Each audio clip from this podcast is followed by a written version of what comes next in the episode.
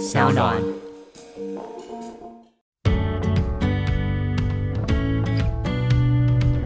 然后我跟我妈讲说你在机场干嘛？我妈还说，我告诉你哦，我买了机票了，然后我还办了签证，我什么都准备好了。我说你有你有妄想症？其实我妈说她要去澳洲，可能就是三五天前跟我讲，然后三五天后怎么她就已经在机场准备 stand by，这也太快了吧。嗯，我我说我们不是讲好要一起去吗？我妈说我觉得你在骗我。哦，你妈好聪明哦。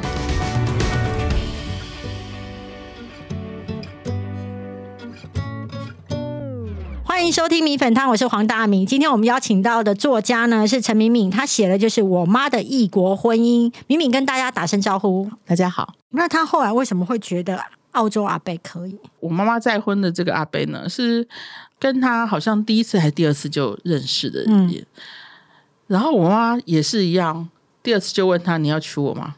嗯，然后对方告诉他不行，因为阿贝那个时候他有一个分居的妻子，他妻子在很年轻的时候就重病，然后重病到必须要去进疗养院。其实他们两个虽然没有分居，但是已经将近二十年没有在一起了。嗯但是并没有就离婚。然后阿贝他自己有经过两三段婚姻，对，就是。然后他好像觉得婚姻慢慢是对他来讲，他年纪大了，他也有一点负担。他跟我妈妈讲说，做朋友可以，不不想谈恋爱，嗯不想结婚。我妈妈立刻把他从那个名单上面删掉。可是我妈妈说，因为他们两个，我妈妈有很老实的告诉他，我就是为了要结婚，所以怎么样？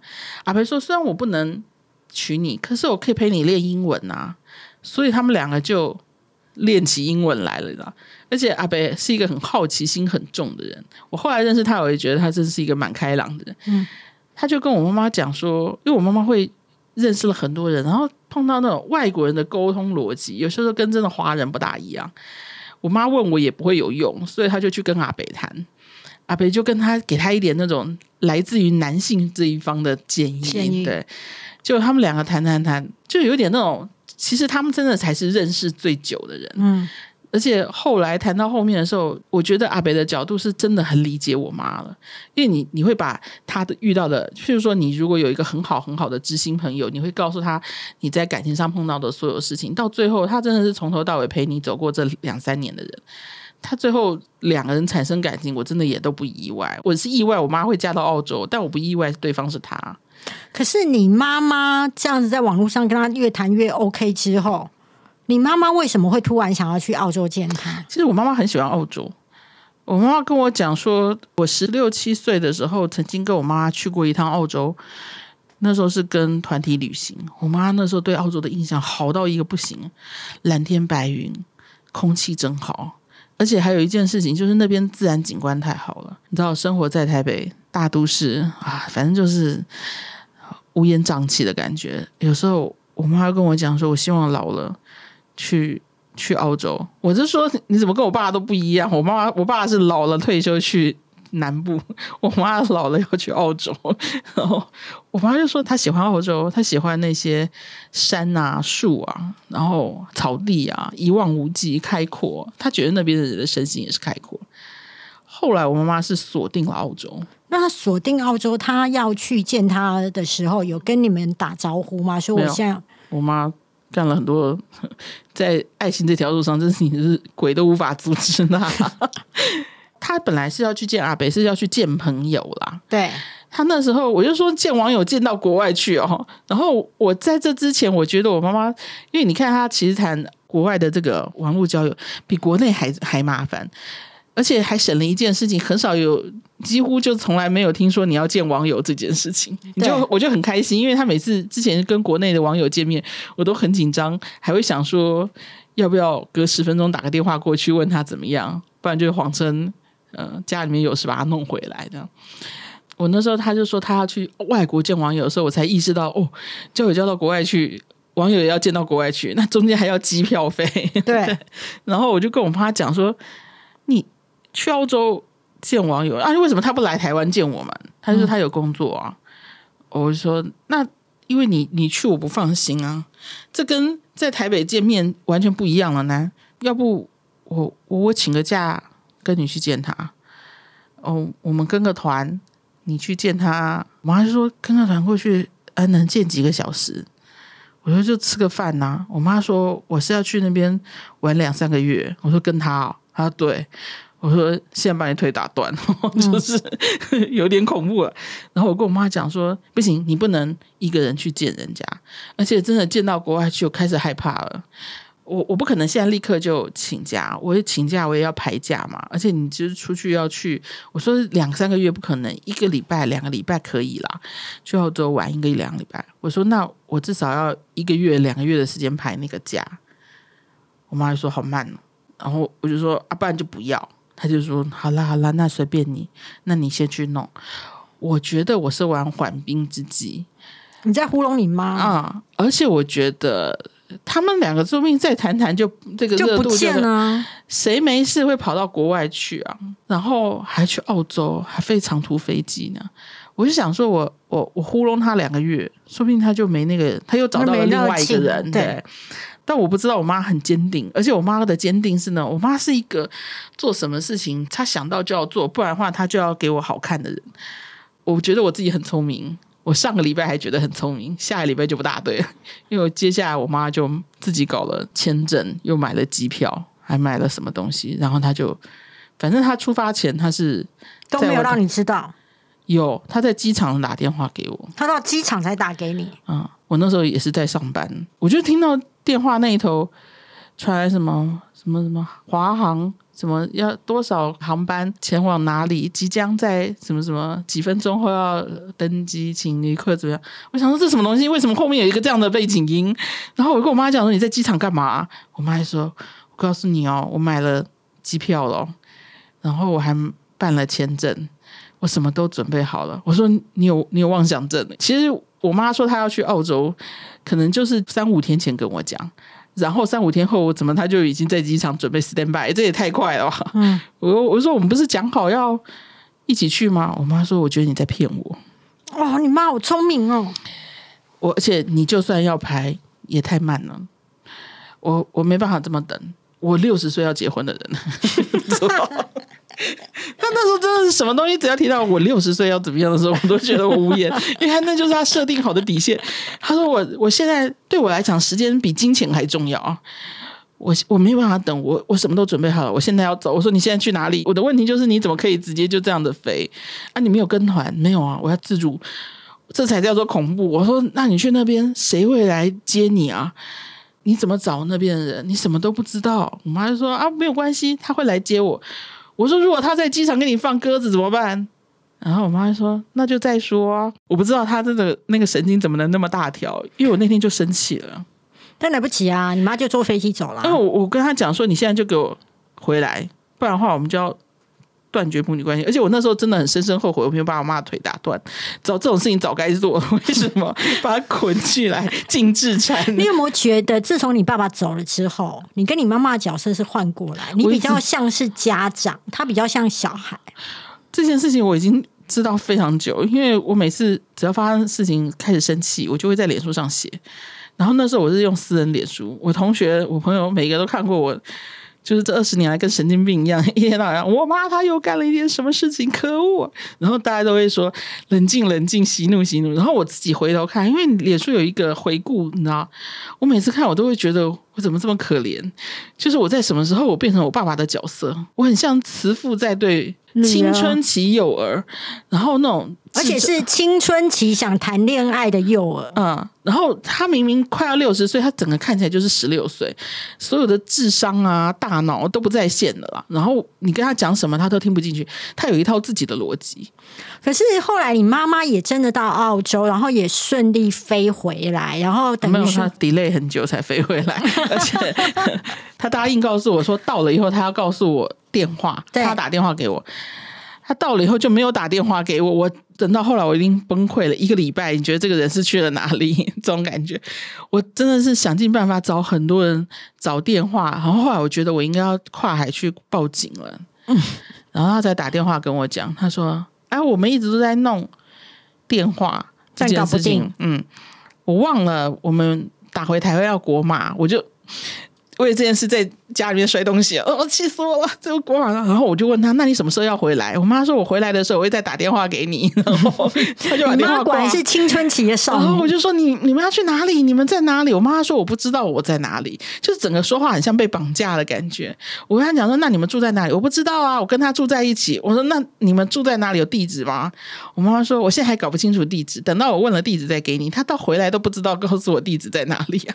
可是我觉得就是很妙的一件事情，当你后来把这个东西写在网络上，怎么还会后来会想要开粉丝团？我其实碰到一件很好笑的事情，就是那时候突然被转传，对，然后转传的量大到我非常惊人。啊、我吓到了。因为实在太励志了。后来，哦因为一个大概五十几岁的女性，而且是失婚，然后居然还可以把自己嫁到国外，那个太励志了。所以那时候那个那个文章哦，疯传到其实对我来讲，就是因为我们身历其境的人，我不会觉得我妈多厉害，我觉得我妈给我找了不少麻烦。对对对，我也觉得，我也觉得，我也觉就。是觉得自己的神经要是不够坚强，中间这人就崩溃了。那请问一下，那你怎么还会后来去开粉丝团？我那时候后来发现，怎么大家都来传讯息给我，对，因为要取得文字授权，嗯或者是呃写信跟我分享这些东西的时候，因为我原来在 PTT，PTT 对不是一个不适合处理这么大量问题的东西，是，然后它的界面和很多东西不一样。我后来疯了，我我就想说。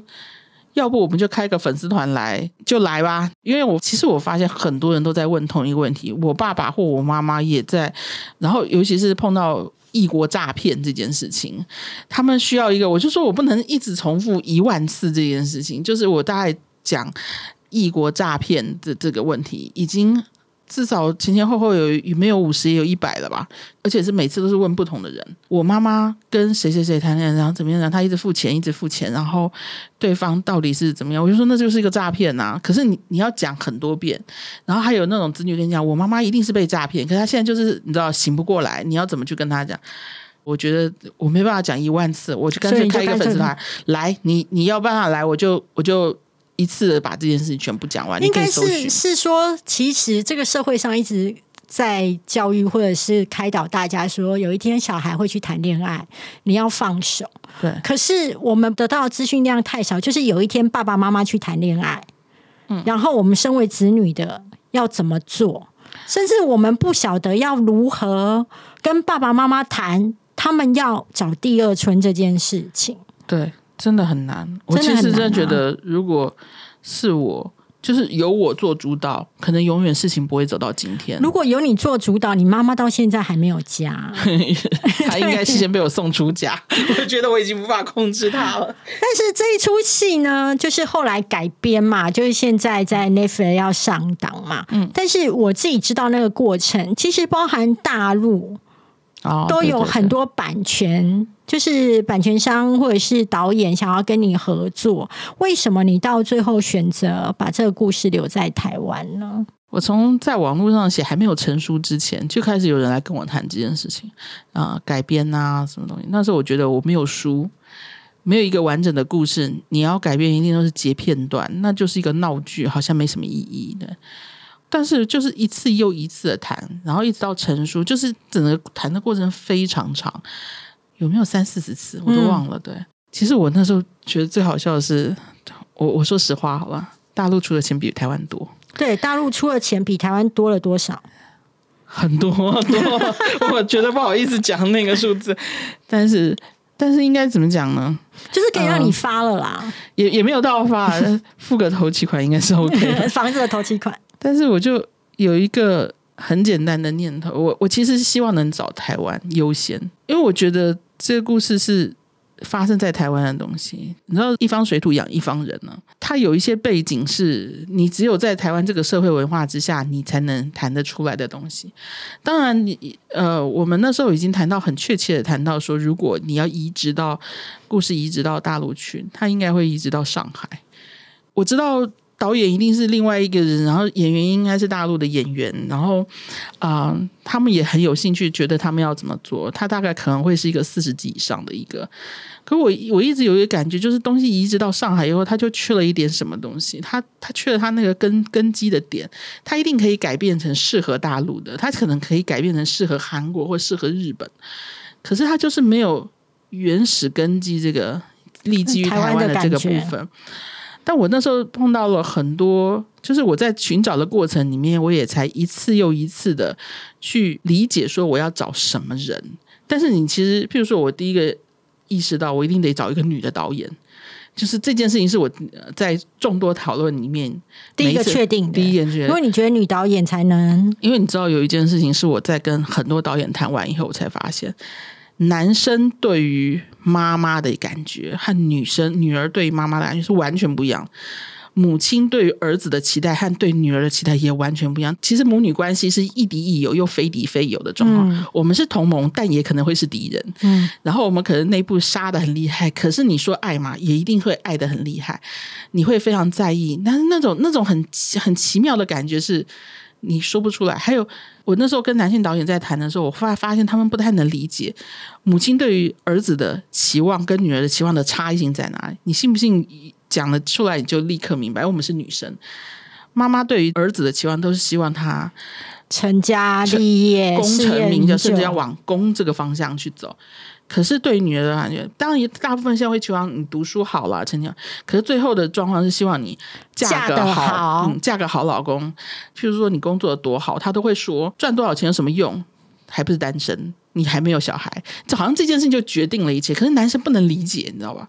男生会说啊，我妈妈也会催我催婚，可是那个催婚的方式的那种忧虑感，跟对女儿的忧虑感是不一样，大龄剩女的那种。对于男生那种婚姻焦虑是觉得说那是一个配件。是他成功人生的配件，但是会觉得对于女儿没有结婚这件事情，会觉得那个是他人生的污点，甚至是不成功。不是我，我甚至会觉得妈妈会觉得你能否人生安定，就是在于你有没有嗯结婚结婚。生孩子，然后你先生的好比你的好更重要。这是你知道，这种这种就是女生能理解。然后我后来跟男生在谈的时候，我发现他们怎么能理解那种母女之间的那种相爱相杀？他们会觉得啊，这就是两个意见不同的在吵架。不是不是，这是妈妈把什么东西，把她的想法灌输到我身上，我们互相把价值观灌输在对方身上，然后其实某种程度也是在自我挑战。我们责骂对方同时，也是在责骂我们自己。那种过程是男生导演不能理解，所以我那时候说我要找个女导演，而且一定要是家里面你跟你妈是有一点点冲突性的那种，她能理解这种呃内在冲突的这种东西。然后第二个是我很坚持不可以改妈妈跟女儿角色的年龄，嗯，但是所有人都跟我讲，几乎那时候三分之二都跟我讲他们要改年龄，因为改的年龄会比较容易引起共鸣，对而且会比较受，因为毕竟五十几岁要去找第二春的那个观众市场比较小。因为演员那时候有资方跟我讲，就是你只要答应降临，就我们演员跟资金都可以都都都可。以到位。然后我就说，可是那你要降多少？他就说妈妈降到四十岁左右。嗯我说美魔女型的那种妈妈，因为你妈妈降到四十几岁，你女儿大概十几二十岁，这个已经不是第二春的问题，这是一个家庭剧。我觉得它除了家庭剧之外，它可以延伸到这个社会，等于就是如果我们愿意丢脸去写这个东西，其实真的是希望能让很多在家里面的妈妈，或者是觉得自己的人生不过就这样而已的人，鼓励他们还可以去做一点别的什么，不一定是爱情。你你想要做什么就赶快去做，你趁着你的年龄，你自己给自己设定一个时间，赶快去做吧。做了总比没做好。哎，你尝试了，说不定你能得到。我那时候是觉得，如果写出来是有这样的价值，我才有写的动力。如果没有这样的改的动力的话，我也不想要去做改的事情。然后我那时候去跟人家谈，他跟我讲说降临的时候，我就说：那你如何能解释为什么妈妈跟女儿能吵成这样？因为我们的年龄够大了，我们是两个成熟的个体，在吵互相吵的时候是价值观的互相碰撞。其实，在那个碰撞过程里面，你才会有自己的反省跟回荡存在。可是，如果年龄层很低，母亲跟女儿四十几岁母亲、十几岁女儿吵架，那是青春期小女孩跟妈妈就是人生的那个选择不同的那个争吵。然后第三个，我确实就是我真希望能把这个故事留在台湾，因为我觉得外面的人也许可以拍得很好。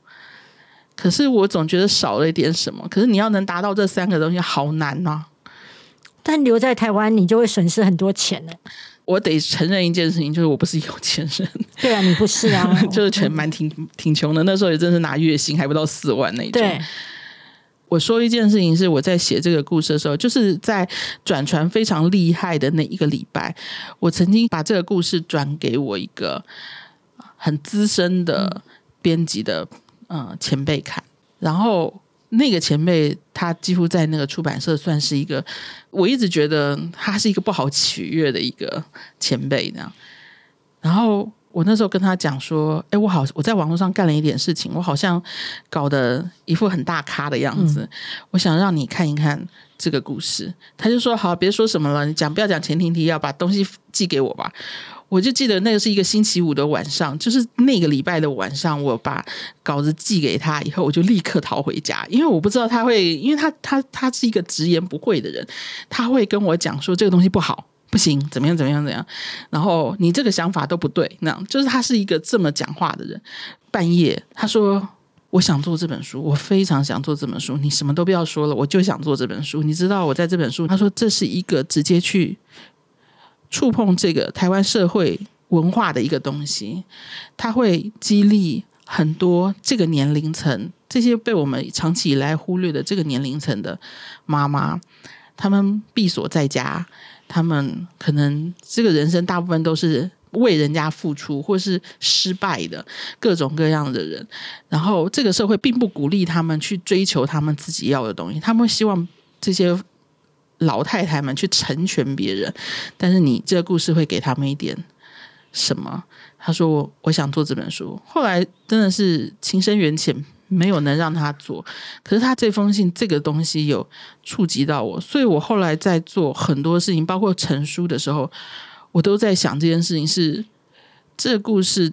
他当然钱是重要，可是他他有一个东西是我把我自己人生很不堪的一个，你看这个故事里面母女吵架吵得跟神经病一样，对，永远都母女都在吵架，很多人都骂呀，写的人会不知道写这个会挨骂吗？写到这么直白，会这个母女发生了什么事情？大家会讲的妈妈不妈妈，女儿不女儿，就是我什么都看过了，这样什么评论都看过，在写的时候我都知道，我是做编辑的人，我会不知道。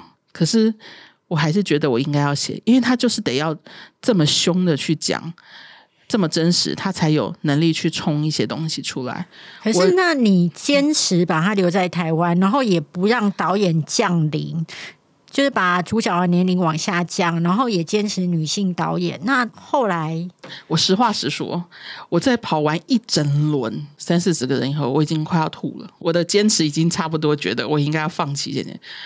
我当时有一些选择，确实有一个就是大陆，然后而且其实都是蛮大咖，然后呃钱是够的，然后我就觉得如果我真的没有办法坚持前面的，我至少可以坚持个后面，我至少拿了钱了。就是你知道，你已经开始觉得对这件事情绝望，我都不太敢讲整个过程里面谈的过程是是沮丧的，因为你会发现我想的东西跟大家想的不一样，但是你也可以理解，那是一个商业运作的部分，这是一个商业。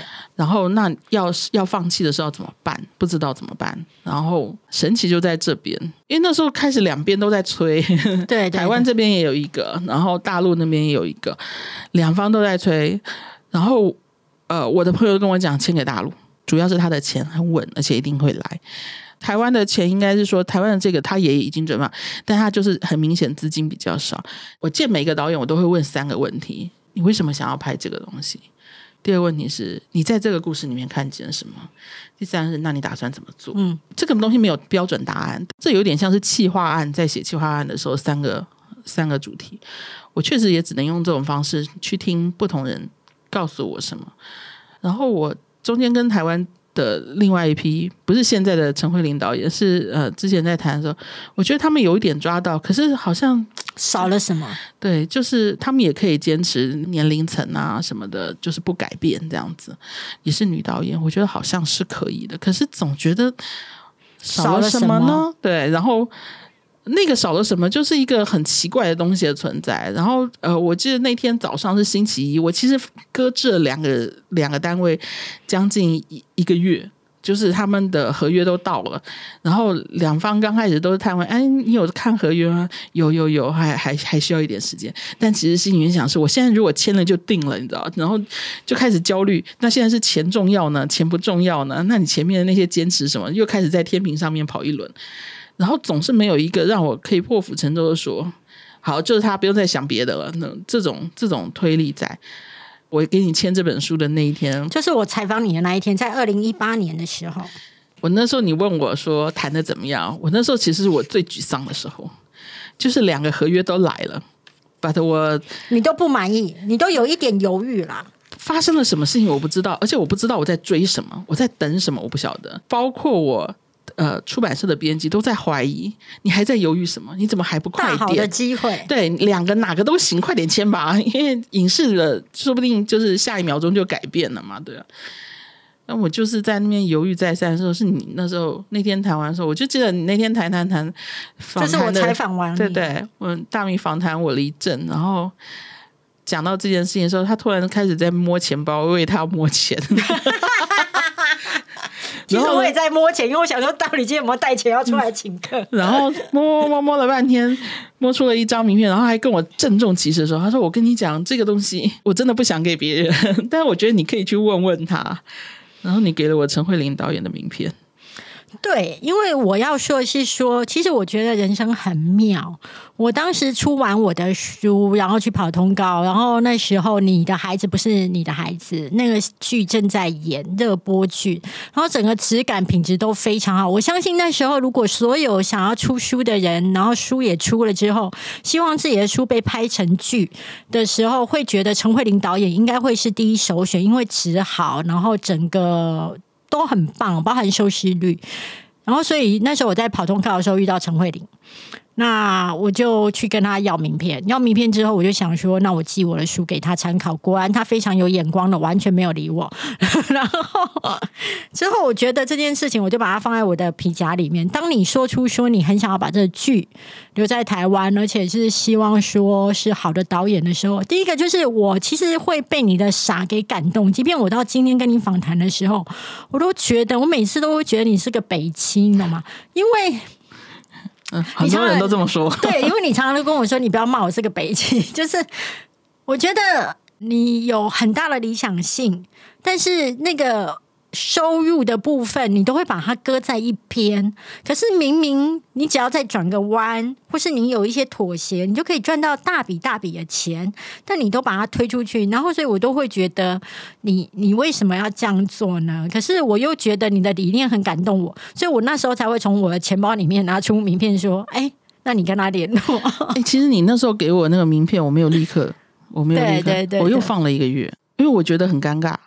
然后我得说，我就看了你的孩子的第一集，然后我我被那一集吓了一跳。然后你告诉我说他可以拍喜剧的话，我一定会不相信，因为你看他那一集有多么沉重，那个女孩子跳楼的这一段。我就记得那一天是星期一的早上，我要上班，在捷运上面，我的编辑打电话跟我讲，他说：“啊，就是呃某个单位的那个他们的合约放在这边很久，他们也一直在催了。”你要不要赶快做个决定？我们真的觉得不能再拖了，就卖给大陆吧。跟前 他们是，他是他负责台湾的。然后我在讲的时候说啊，然后那我只要讲这个，我那时候就胃痛。然后而且星期一早上又挺痛苦。就在讲的同时，你会看到那个手机上面微信就传来大陆这边他们在问这个合约到底有没有问题？呃，他们也需要赶快做一个决定。然后我真的觉得我已经走投无路了。嗯，我一定要在这两个选择一个，可是这两个我都不满意。不是说不满意，应该是说这两个都少了一点什么。然后我就挂电话，我说好，我我回去再看一下，我就给结结论。然后就开始，我就记得我在下车之前写了信给陈慧琳，我跟他讲说我是这个故事的作者，我不知道你有没有想要拍成影视，你有没有改编的兴趣？如果有的话，我愿意把书寄给你看，或者是我寄给你看网络的全稿。我以为他，我我给我自己设定一个时间，一个礼拜之内，如果他不回就算了。他几乎是秒回，他就说他有兴趣，他给我地址，然后我就立刻打电话给出版社说，快递一本书寄给他，我出钱。就出版社也蛮猛的，下午就寄到了。就第二天他就回信跟我讲说，他看完了，他想拍，然后我们可以谈。到现在哈，你看到现在整个剧这样子，已经在 Netflix，然后就是已经包含合作的演员什么之类的，你觉得？你现在会觉得把他留在台湾，你是会觉得这是值得的？我先说一件事情，我不是告诉你说我一定都会问每个导演三个问题。对啊，陈慧琳是唯一没有回答我问题的人。但他回问了我一个问题，一坐下他就开头问了我问，他给了我那个问题，我就决定把这个稿子给他，而且是毫无犹豫。我几乎谈完，他说他，我说你确定要拍？好，我就立刻打电话给所有人，出版社的朋友、编辑，然后写给香港，写信跟香港，对不起，我们没办法合作。他问你什么？他问我一件事，他说，我看你的书，知道这个书的角色的妈妈，这个家庭是个外省家庭。我想把这个妈妈的角色改成本省妈妈，你可以接受吗？我一个大问题，我说我从来我的大脑里面没有外省跟本省的差别。我说为什么？他说因为外省家庭家中对于女性的束缚还没有这么深，本省家庭对于女性的束缚更深。如果改成本省妈妈，这才是直接去撞击这个社会的一个呃更大的力量。然后我就说你可以随便改。你随便，就是你全程讲台语客家话，我都没有意见了。就 是就是，我觉得他他讲完这个，我就知道，说我终于找到了一个对的人，我就再也没有怀疑过。然后我还一直问他：“你确定哦？你确定？”我们两个都还没签约，我就先把约给退掉。我原神的编辑还跟我讲说：“你确定吗？”那他有跟你签约还没？那你确定吗？我说：“因为他他那时候说他要去欧洲玩。”几天那样子，哇，他去了将近一个月，我们这是处在一个上不接下不接的状况，没有合约，什么都没谈成，就见了一面，我就把所有东西要扔给他了。所以其实我真的是很开心你做了这个选择，然后尤其你刚刚抛出来那个问题，我真的很认同陈慧琳导演说的，其实本省家庭对女生的禁锢跟牢笼是更大的。我觉得我问的问题和他给我的问题，我们其实到最后我都不会。因为你知道做企划案的人就会知道，有些时候你开头的发心跟你到最后做出来结果会大不一样不一样的。但是发心在那边，不管怎么样，他最后总是你会看到他那个回头的状况。他他原始是出自于哪里？我觉得他是所有人里面让我能放下心来的原因，是因为我们找到了一个共同的点，就是我们想要做这件事情是有这个。那时候就是钱就不是很重要的事情，虽然我后来一直很后悔。